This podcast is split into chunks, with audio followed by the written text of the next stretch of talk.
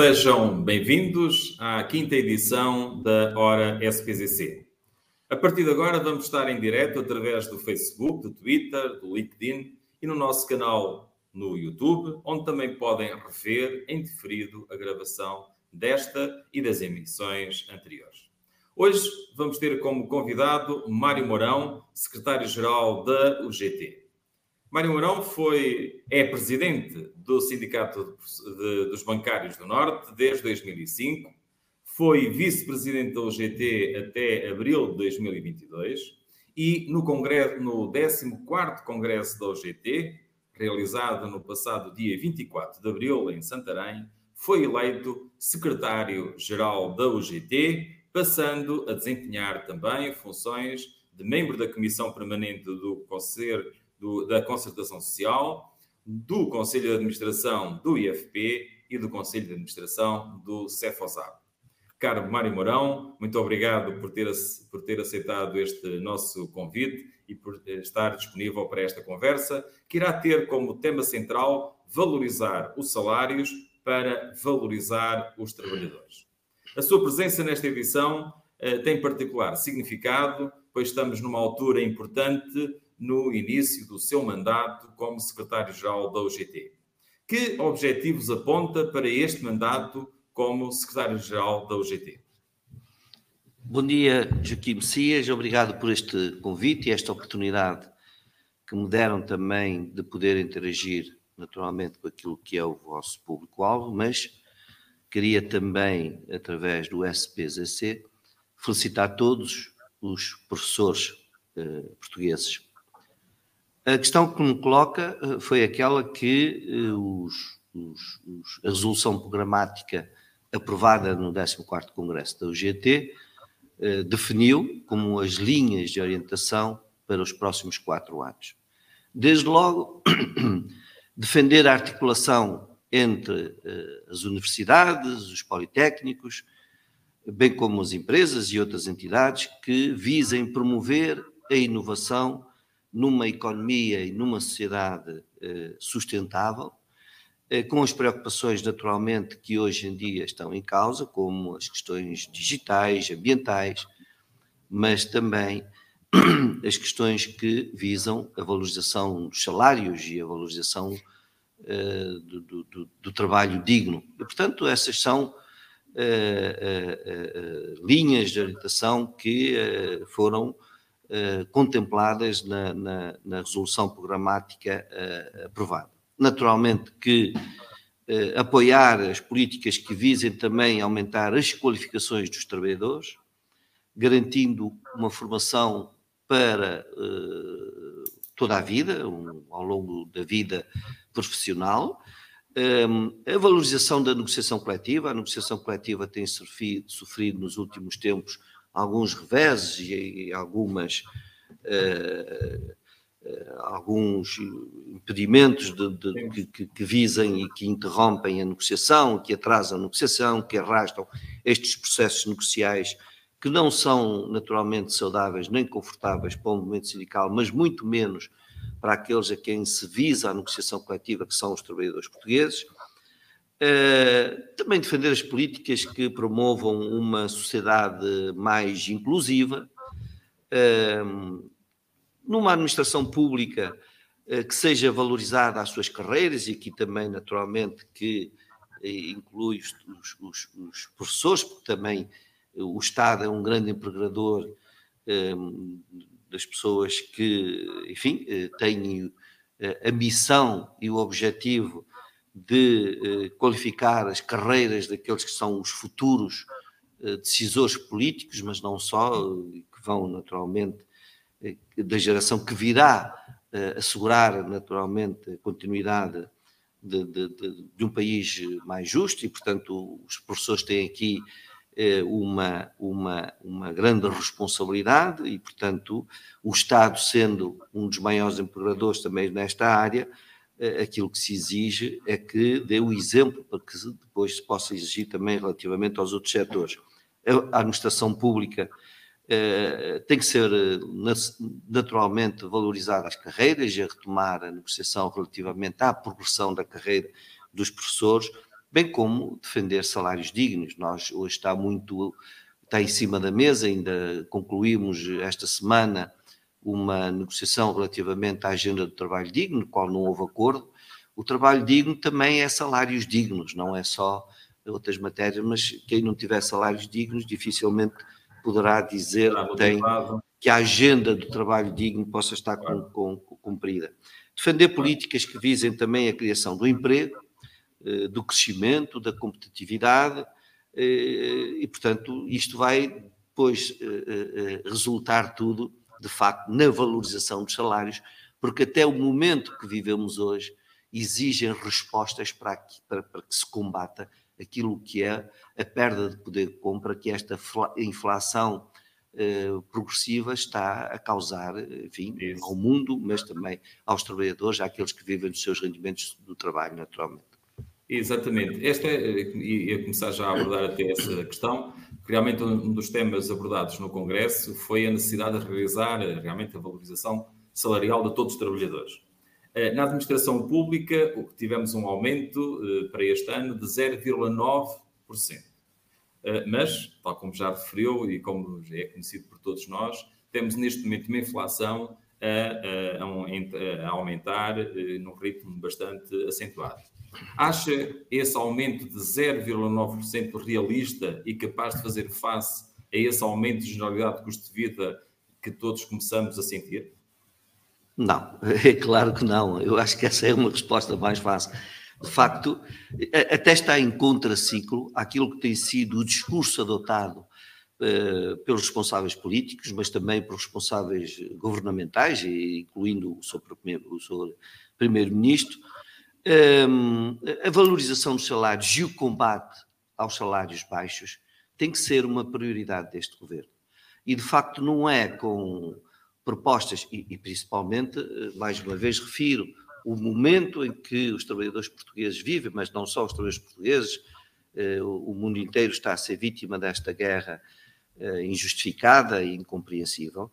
De facto, não é com propostas de aumento de 0,9, tanto na administração pública, que há muitos anos estagnou, estão ainda a estagnar algumas carreiras que foram suspensas atualizações salariais durante anos, não é de facto com esta proposta de 0,9 que se dá um sinal de que a intenção é valorizar os salários. E, portanto, eu espero que o governo seja sensível a que possa corrigir este valor ainda durante o processo negocial que terá com os sindicatos da administração pública para repor aquilo que é o princípio daquilo que sempre defendeu e que na própria campanha eleitoral, todos os partidos, incluindo o partido que ganhou as eleições, eh, adotaram esse discurso de que é preciso combater os baixos salários e é preciso eh, eh promover uma agenda do trabalho digno, por isso se fez a Cimeira do Porto,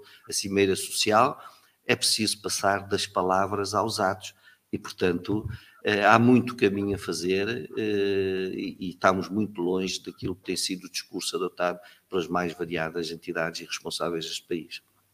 Esta ideia que às vezes tem passado na comunicação social, alguns eh, comentadores, em que não pode existir um aumento salarial mais alto, porque isso vai aumentar depois a inflação. Isto será que é uma ideia que estará correta ou que estão a tentar fazer dessa ideia para justificar este aumento só de 0,9%.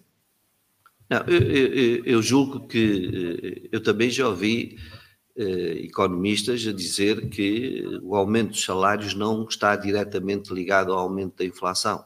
E, portanto, ehm, julgo que essa não pode ser uma justificação para que eh, não se aumente os salários, tanto mais que eh, tem havido e há eh, apoios para, e medidas, e bem, para reforçar as empresas, mas é preciso também que, eh, em, em igualdade de, de, oportunidades, também eh, se vá ao encontro daquilo que são as dificuldades que os trabalhadores e as famílias que vivem do rendimento do seu trabalho também estão a passar por grandes dificuldades para combater eh, esta inflação galopante com que temos sido visados. Um, e, e, por isso não creio que uma atualização salarial que vise dar respostas às dificuldades que se colocam hoje, porque é hoje que nós temos que dar resposta aos trabalhadores portugueses e às famílias portuguesas. Porque cada vez que eh, vão a um supermercado com o mesmo dinheiro trazem menos, portanto, precisam de respostas urgentes. E, portanto, acho que eh, é preciso fazer um caminho e, e o governo aqui deveria, naturalmente, ser mais ambicioso nas propostas que faz, porque é o próprio governo que estabeleceu que é preciso uh, uh, adotar uma política de combate aos baixos salários e que vise uh, dignificar as condições de trabalho e promover o trabalho digno. E, portanto, não é retraindo nas propostas que fazem dos aumentos salariais que se segue o caminho que todos achamos que é o melhor para o país.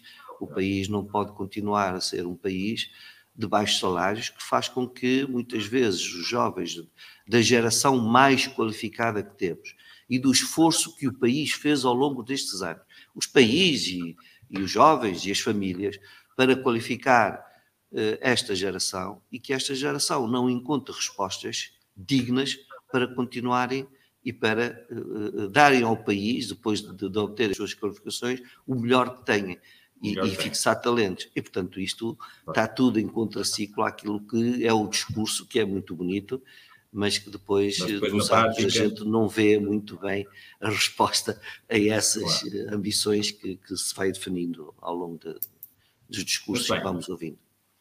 É, é, a valorização do salário mínimo é, que assistimos nos últimos 10 anos tem uma marca importante da UGT no trabalho realizado na concertação social.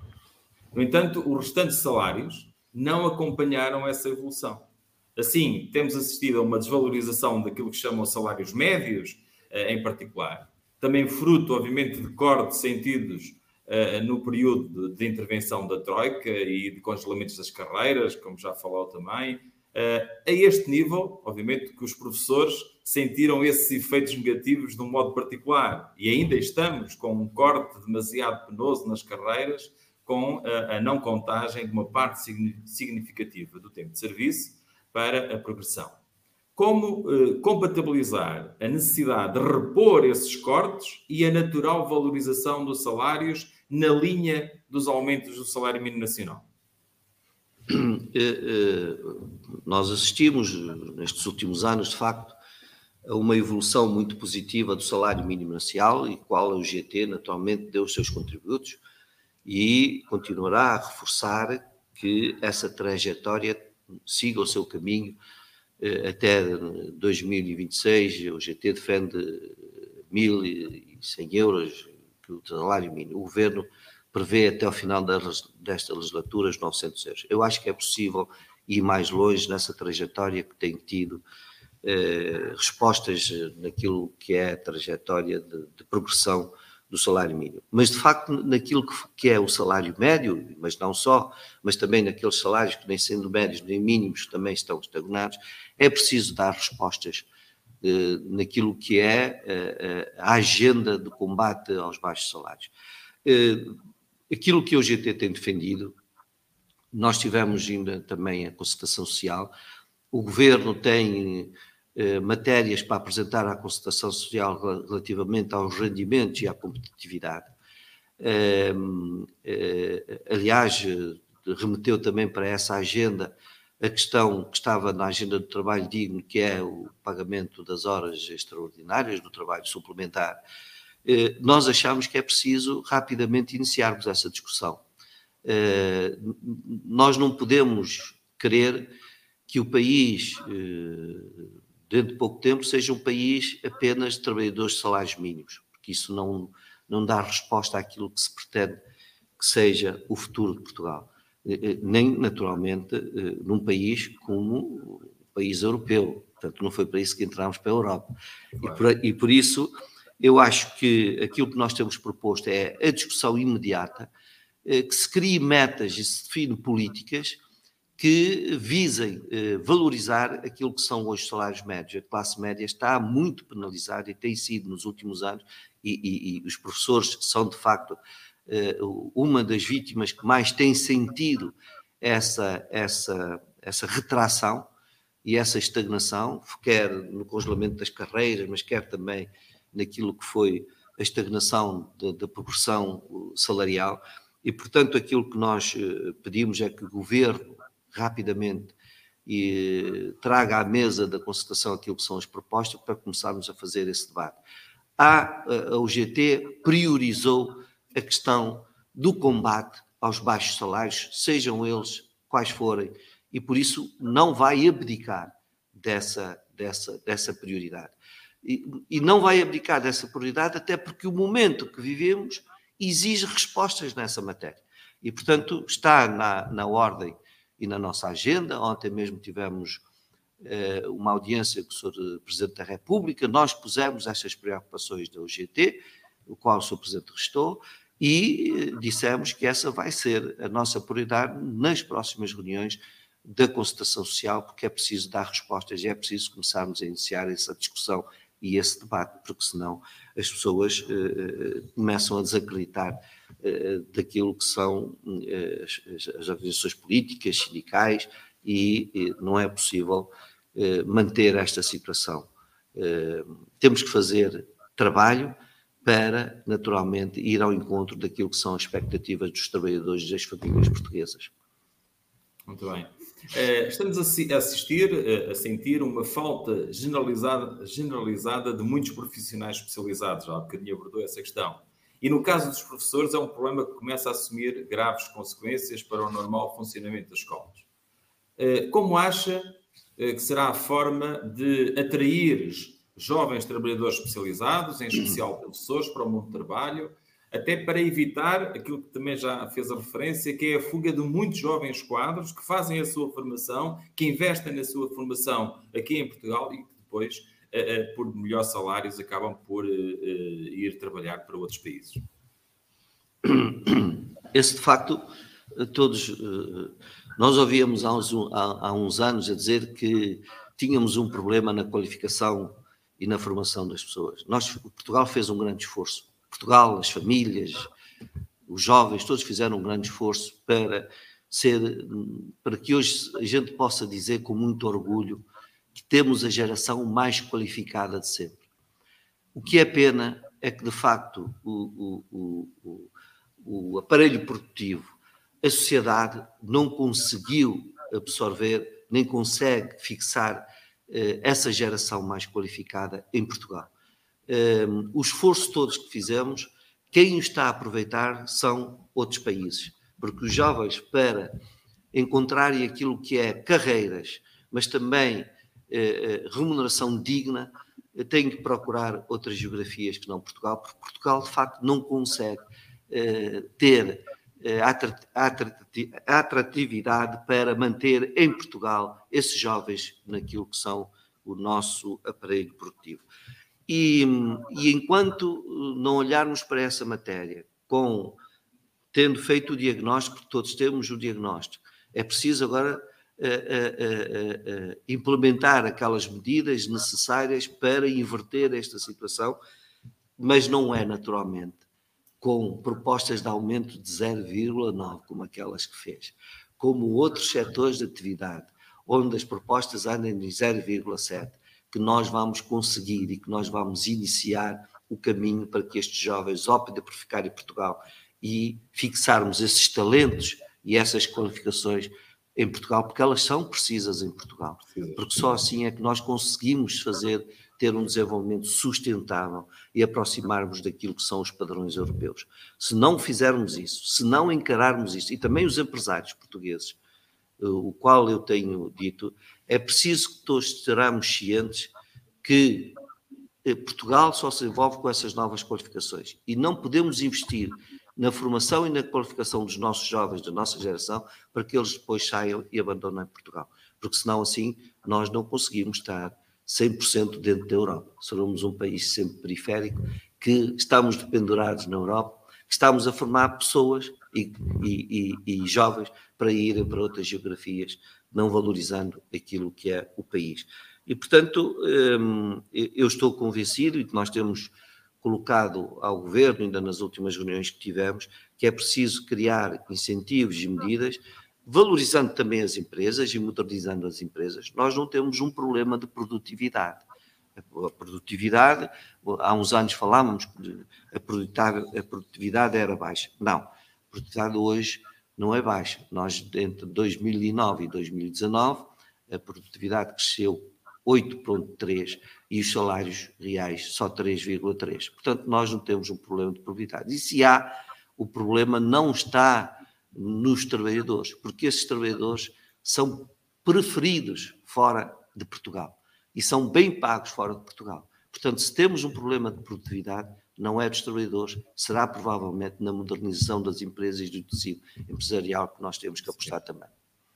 Exatamente. Uh, aqui a questão da valorização do, do, dos nossos quadros e do investimento que é feito na, na, na, formação, não acha que a União Europeia deveria ter políticas de compensação para os países que investem na formação de jovens e que depois vão trabalhar para outros países da União? No fundo, contribuir para o desenvolvimento desses mesmos países. Uh, do exemplo que se fala muito e muito, e muito passa muito na comunicação social é o caso eh, da formação dos enfermeiros, mas noutras áreas, também já em algumas áreas das engenharias, da arquitetura, isso acontece. Será que a União, a União Europeia não devia ter alguma política para compensar, neste caso Portugal, eh, desse esforço que é feito eh, por todos nós, pelas nossas famílias, pelo governo, a este nível?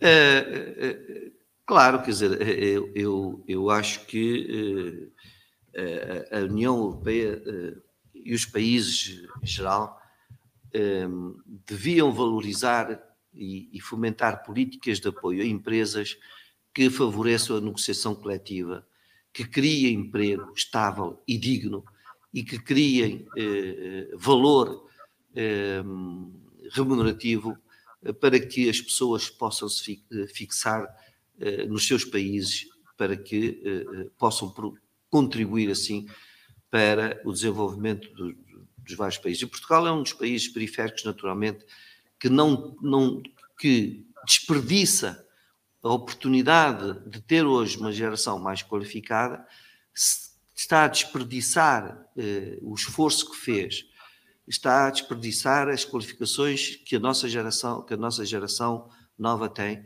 e eh, eh, nós assim não vamos, de facto, confluir com os países mais desenvolvidos da União Europeia.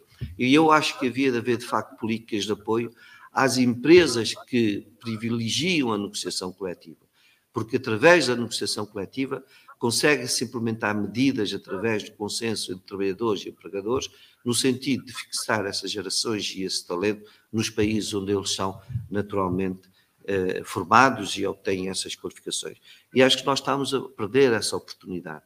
E, portanto, eu acho que sim, eh, eh, a União Europeia devia, de facto, implementar esse tipo de medidas.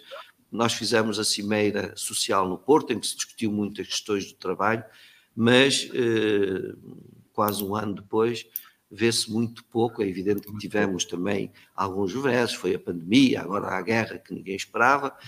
Soubemos quando é que ela começou, ainda não sabemos quando é que ela termina. Sabemos que tudo isso vem naturalmente atrasar esses processos, mas eu, estou atento a esses movimentos. Acho que ainda não estamos a fazer nada para nos prepararmos para iniciar rapidamente essa trajetória. Um, vamos ver, vamos continuar a fazer uh, a pressão que temos que fazer na, na concertação social, mas também os nossos sindicatos, através e no âmbito da negociação coletiva, também vão fazendo essa luta e vão incrementando naturalmente a, a exigência de nos aproximarmos daquilo que são os salários europeus. E, portanto, é um caminho que tem que se fazer e que a UGT tem como prioridade, de facto, esse combate, porque um, se não o fizermos, uh, acho que todos perdemos e, acho que foi em vão todo o esforço que se fez ao longo destes anos. Muito bem. Uh, temos assistido uh, a um aumento da esperança de vida graças à melhoria das condições de vida, das condições de saúde, apesar, obviamente, nos últimos tempos, nomeadamente pela questão da, da, das causas da, da, pandemia, ter existido alguma diminuição dessa, dessa idade, desse tempo de esperança de vida média. Com isto, a, a idade da reforma está cada vez mais elevada. Como se poderá fazer o equilíbrio entre a entrada de mais jovens no mercado de trabalho e este aumento da idade para a reforma? Bom, eu, eu eh, primeiro eu, eu acho que também temos um processo que nós acompanhamos é a questão da sustentabilidade da segurança social, portanto, uma coisa também estará, obviamente, ligada à outra. Eu acho que não há aqui. Eh, o, o, problema do nosso mercado e de, de, de não. E de não. Veja, aquilo que eu nas últimas reuniões tive da concertação social, não houve uma reunião que eu não ouvisse por parte das, das entidades empresariais dizer que têm dificuldade em arranjar mão de obra. Por isso a UGT, nessa reunião, disse que uma das respostas que havia para dar a essa falta de mão de obra é a política salarial e de rendimentos. E provavelmente terá aí a resposta para que os nossos empresários não tenham dificuldade em arranjar mão de obra para as suas indústrias, para aquilo que são as suas empresas. E, portanto, este é um problema que nós temos, não tanto sequer uma questão de geração que está ainda no mercado de trabalho, aliás, porque as empresas aquilo que estão a fazer é a tentar dispensar essas pessoas que têm remunerações mais altas para o substituir por jovens mais qualificados com remunerações mais baixas. E, naturalmente, que um jovem que andou eh, ao longo da sua vida uh, académica a, a, a, investir na sua carreira um, ehm, não é com aumentos de 700 euros, não é com ordenados de 700 euros que se sentem atrativos para ir para o mercado de trabalho. E, portanto, eh, eh, eh, nós temos que, de facto, incrementar as medidas necessárias para que os jovens possam entrar para o mercado de trabalho, mas não com esta política salarial, com esta política de baixos salários, porque os jovens procurarão outras geografias e Portugal começa a sentir um problema. Aliás, uma das nossas preocupações e que nós temos colocado é que não se aproveite uh, as pessoas que, estão, que nós estamos a receber por via da guerra, migrantes, para que se, se atrase o processo do combate aos baixos salários, para que não haja aproveitamento de, de, de, alguns setores de atividade do nosso país para a exploração dessas pessoas que vêm numa situação de fragilidade e de grande fragilidade. E, portanto, nós temos um caminho a fazer. A UGT não vai abdicar que se faça esse caminho o mais rapidamente possível e que se inicie já. Que não se aproveite outros fenómenos que estão a surgir por via uh, de aproveitamento de pessoas em situação de fragilidade para que venham ser exploradas no nosso mercado de trabalho.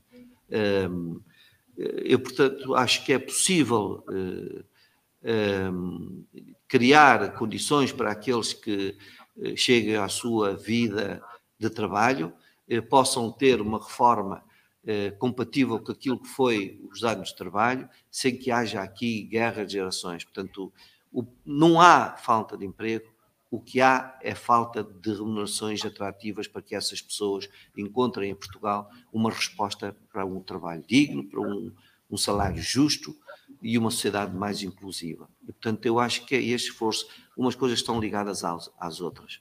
E, portanto, eu acho que é esse esforço que todos temos que fazer, patrões, empregadores, governo, eh, para que a gente possa eh, ir ao encontro daquilo que são as expectativas que foram criadas nos últimos anos e que em todos os atos eleitorais são criadas, mas que depois fica muito aquém daquilo que são os compromissos eleitorais. Muito bem. Uh, recentemente, e já falou nisso, da questão da importância do acordo da concertação social e dos acordos da celebração de acordos coletivos de trabalho, mas recentemente foi celebrado um importante acordo coletivo de trabalho na área do ensino particular e profissional. Um processo liderado pelo nosso colega José Ricardo, que esteve à frente, uh, portanto, que liderou a frente negocial da OGT nesta área. Eh, qual a importância também da negociação coletiva na valorização também das carreiras? Um, eu, eu, aqui uh, aproveito para felicitar o SPZC, que concretizou esse acordo. Uh, se nós verificarmos nos países onde a, negociação coletiva uh, é muito ativa, os trabalhadores estão em melhor situação, as famílias vivem melhores e os países são mais desenvolvidos. A negociação coletiva é um pilar fundamental estratégico na valorização das carreiras, na valorização dos salários, mas também na consolidação da nossa economia das empresas. Um, eh, e, e, eu aqui, a UGT, a UGT é aquilo que são os seus sindicatos. Os sindicatos é que mandam na UGT e é que definem a política do, do, do, da UGT. Um, e, e, e, o papel que os nossos sindicatos têm assumido na negociação coletiva é de facto um papel fundamental e importante. E é isso que faz progredir muitas vezes as condições, as melhores condições de vida eh, salariais e, e, profissionais dos trabalhadores. E, portanto, eu, nós valorizamos muito o papel da negociação coletiva, da contratação, do compromisso, do diálogo, porque eu acho que é aí que nós construímos um Portugal melhor. E aqui os, os sindicatos da UGT e eu quero felicitar, porque isso é público, isso nem sequer dá dificuldade em reconhecer, são sindicatos que promovem muito o diálogo social, eh, que aceitam compromissos, e é através de compromissos da negociação coletiva que nós melhoramos a vida de todos nós. E, portanto, eh, eh o papel da negociação coletiva e a contratação coletiva continuará a ter na UGT um, um, um, um carinho e um acompanhamento muito especial, porque é através da contratação que nós vamos melhorar as condições de vida dos portugueses e das famílias portuguesas, naturalmente, indo ao encontro daquilo que é a agenda do trabalho digno também. Muito bem. Eh, para terminar, eh, estamos perante eh, uma verdadeira catástrofe na União Europeia, no nosso território, não é na União Europeia, no território da Europa em resultado de, de, ter voltado novamente a guerra a este velho continente, como é denominado. Eh, e estamos a assistir a uma movimentação eh, bastante intensa de migrantes que procuram refúgio noutros países, migrantes que são refugiados de guerra em resultado de uma invasão que a Rússia está a, a, a impor a outro país, a Ucrânia. Eh, aqui como vê o papel da UGT e dos seus sindicatos no encontrar de formas de acolhimento dessas populações e nas respostas a esta realidade que, tal como já fez referência há pouco, sabemos quando começou, mas infelizmente não sabemos quando é que vai terminar. Sim, de facto, eh, eh, nós depois de uma, de uma, de uma pandemia que ainda eh, não está completamente eliminada. Eh, veio depois esta guerra que é incompreensível de uma invasão de um país em relação ao outro. A UGT tem fortes preocupações e isso tem estado também na discussão na concertação social, uh, o, o acolhimento que temos que fazer a estes migrantes, muitos deles também com altas qualificações, e que eh, têm em Portugal eh, uma confiança de que encontrarão aqui um país de acolhimento que sabe receber, eh, mas que sabe também criar as melhores condições para que possam contribuir para o enriquecimento da economia portuguesa e dar o seu contributo à economia portuguesa. Um, nós temos acompanhado, os nossos sindicatos também, nomeadamente até algum sindicato da agricultura, onde muitas dessas pessoas também estão a procurar respostas para uh, respostas de emprego e que têm sido dadas. Nós temos acompanhado, e os nossos sindicatos também, como é que estamos a tratar essas pessoas e como eu há pouco referi, uh, nós não vamos permitir que se haja aproveitamento dessas pessoas, nem para impedir a trajetória que temos que fazer naquilo que é o caminho do combate aos baixos salários, nem que haja aproveitamentos para pôr essas pessoas sem condições e sem direitos a fazer trabalho e a substituir por mão de obra barata. Um, e, portanto, quer os sindicatos, quer o GT, presta e dá uma grande atenção a essas pessoas que queremos que elas sejam acolhidas com os mesmos direitos com que nós estamos e que contribuam também para o enriquecimento da nossa economia e dei um grande contributo, porque muitos deles também o dão e, e, que vêm para aqui, tal como os portugueses foram para outras geografias.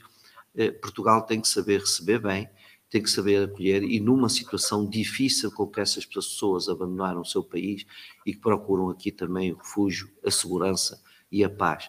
E, portanto, eh, vamos continuar a seguir muito de perto esses processos, quer nós, o GT, mas também os nossos sindicatos estão a fazer um acompanhamento muito de perto, a ver como é que essas pessoas estão a ser integradas na sociedade portuguesa.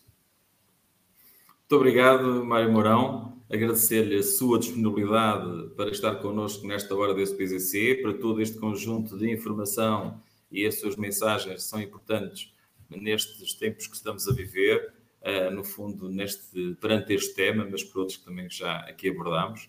Um, a SPZC uh, eh, estará sempre disponível para outras oportunidades ao longo de, dos próximos tempos para voltarmos a ter conversa sobre outro, outros temas que entenda por bem uh, trazer aqui e que estamos abertos para, para fazermos esse, esse trabalho.